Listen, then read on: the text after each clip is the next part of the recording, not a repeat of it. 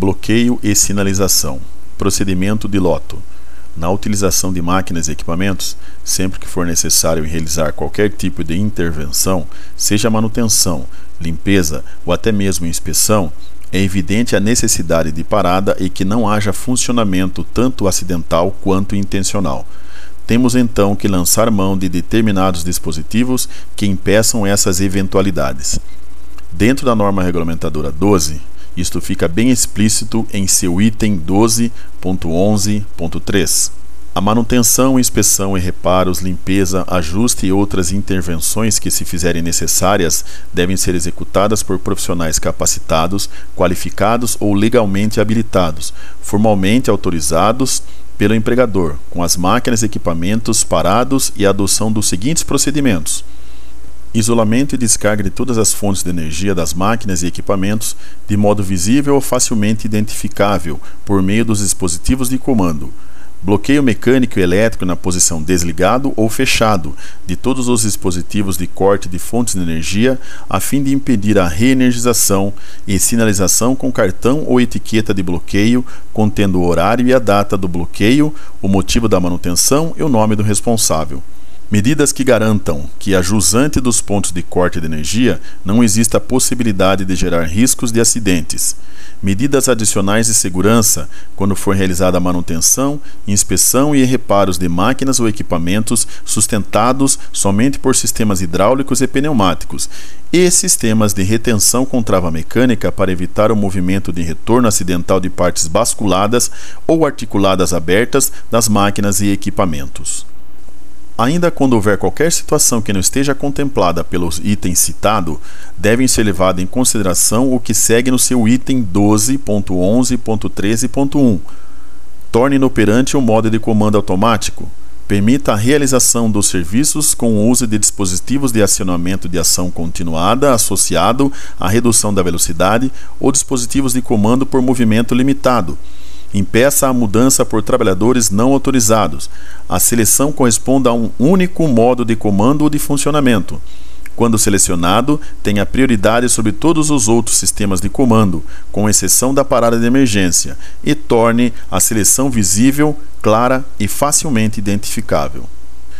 Devo lembrar que na norma regulamentadora 10 temos ainda um reforço para os procedimentos de tarefas em instalações elétricas referenciadas no seu item 10.5.1, que nos diz: somente serão consideradas desenergizadas as instalações elétricas liberadas para o trabalho, mediante os procedimentos apropriados, obedecida a sequência abaixo: seccionamento, impedimento de reenergização, constatação da ausência de tensão, instalação do aterramento temporário com equipotencialização dos condutores dos circuitos, proteção dos elementos energizados existentes na zona controlada e instalação da sinalização de impedimento de reenergização. A intenção desse artigo é gerar mais entendimento sobre o conceito do sistema de bloqueio e sinalização que deve ser empregado independentemente da fonte de energia ou qualquer tipo de equipamento utilizado. Conhecendo os componentes, Inicialmente, deve-se entender o conceito da ideia do bloqueio. Dentro da legislação vigente, temos a concepção de que deva existir um programa que tenha o intuito de controlar as energias perigosas. São energias cuja magnitude tem o potencial para provocar acidentes, lesões, doenças, danos às instalações, agressão ambiental, etc., que estão presentes em qualquer que seja o meio produtivo.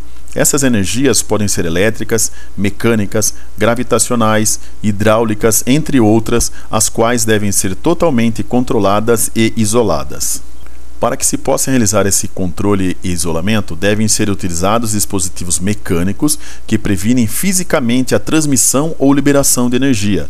Esses dispositivos devem ser capazes de serem bloqueados ou possuírem sua própria trava interna. Já os dispositivos de bloqueio utilizam um meio positivo para manter um dispositivo de isolação de energia em uma posição segura e prevenir a energização do equipamento. E o mais usualmente usado é o cadeado, existindo vários tipos no mercado, como os metálicos, com e sem isolação, e os plásticos.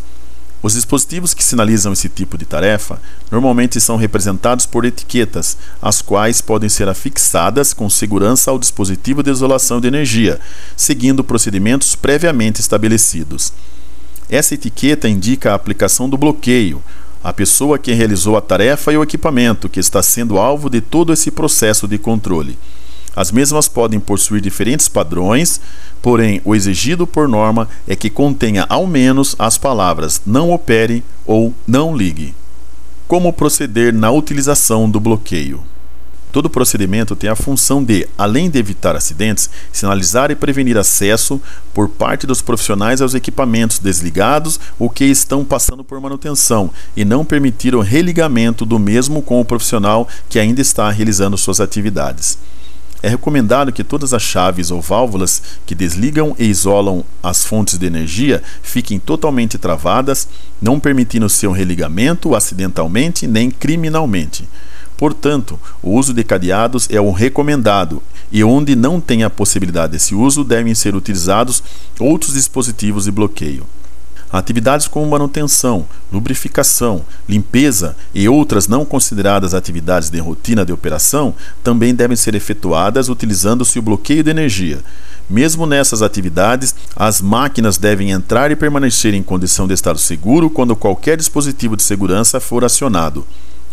Durante a execução desse processo, também deve ser efetuado um teste de energia zero, que é acionar as botoeiras de partida ou comando ou solicitar seu acionamento, devendo retornar ao estado neutro ou desligado, evitando uma movimentação acidental do equipamento ou sua reenergização. Se durante esses testes constatarem presença de energia no equipamento, no sistema, na máquina, deve-se suspender a atividade. Importância de sua utilização. Equipamentos de proteção coletiva são dispositivos que geram segurança aos profissionais no ambiente de trabalho. Tem como objetivo protegê-los em relação aos riscos coletivos existentes no processo. Quando são utilizados, os bloqueios asseguram que as máquinas ou equipamentos estejam bloqueados até que todas as atividades relacionadas a eles estejam concluídas.